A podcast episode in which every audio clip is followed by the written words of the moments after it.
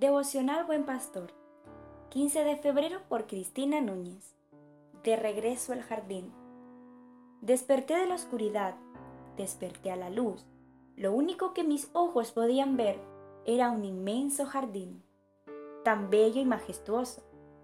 El viento suave acariciaba mis mejillas mientras con mis ojos contemplaba la preciosa creación. Disfruté varios días una y otra vez el cielo, las aves, los animales, los ríos, los valles, las montañas, las flores. Todo brillaba y tenía un sentido celestial.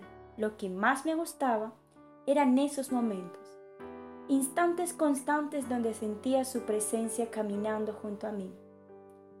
Una conexión interna que ardía en mi interior, sabiendo que solo a Él le pertenezco. Él es luz, Él es mi creador mi dueño al que le debo el mundo entero.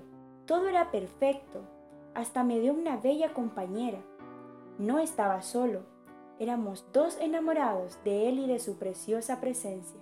De repente la tentación llegó y con ella todo nuestro fracaso. Le fallé al Creador, le fallé al mundo. Lo que más me dolió fue separarme de mi Creador. Había una línea que nos separaba. Él tan santo y puro, y nosotros tan injustos y pecadores. De aquel precioso jardín ya no queda nada, solo tristeza y dolor. ¿Cómo puedo volver con Él, con mi Creador? ¿Cómo puedo volver a sentir su amor? Todos conocemos esta historia. Adán y Eva, nuestros padres primitivos, fueron creados con un propósito y era estar en una conexión íntima con el Creador. Desde que el pecado entró en este mundo, siempre ha habido una brecha que nos separaba de nuestro origen. La palabra de Dios dice que por cuanto todos pecaron, estaban alejados de la gloria de Dios. Nos merecemos la muerte, merecemos ser condenados, pero Dios mostró su amor con nosotros. Dios envió a Jesús, su único Hijo, encarnado en un ser humano, humilde y sencillo para volvernos al Padre marcó el camino en la dirección exacta a sus brazos.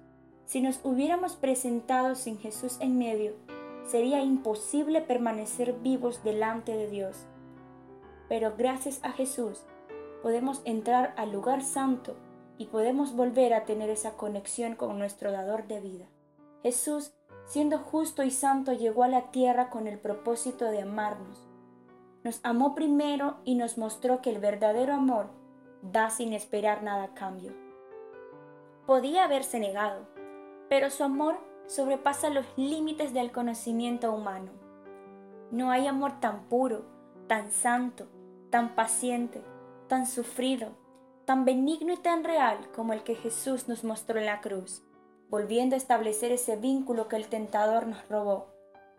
Jesús cargó con todo el peso del pecado y nos hizo libres para caminar una vida junto a Él. Ahora caminamos en su amor y podemos decir que estamos caminando de regreso al jardín, donde todo comenzó y donde es nuestro origen y destino, su corazón. Que Dios te bendiga.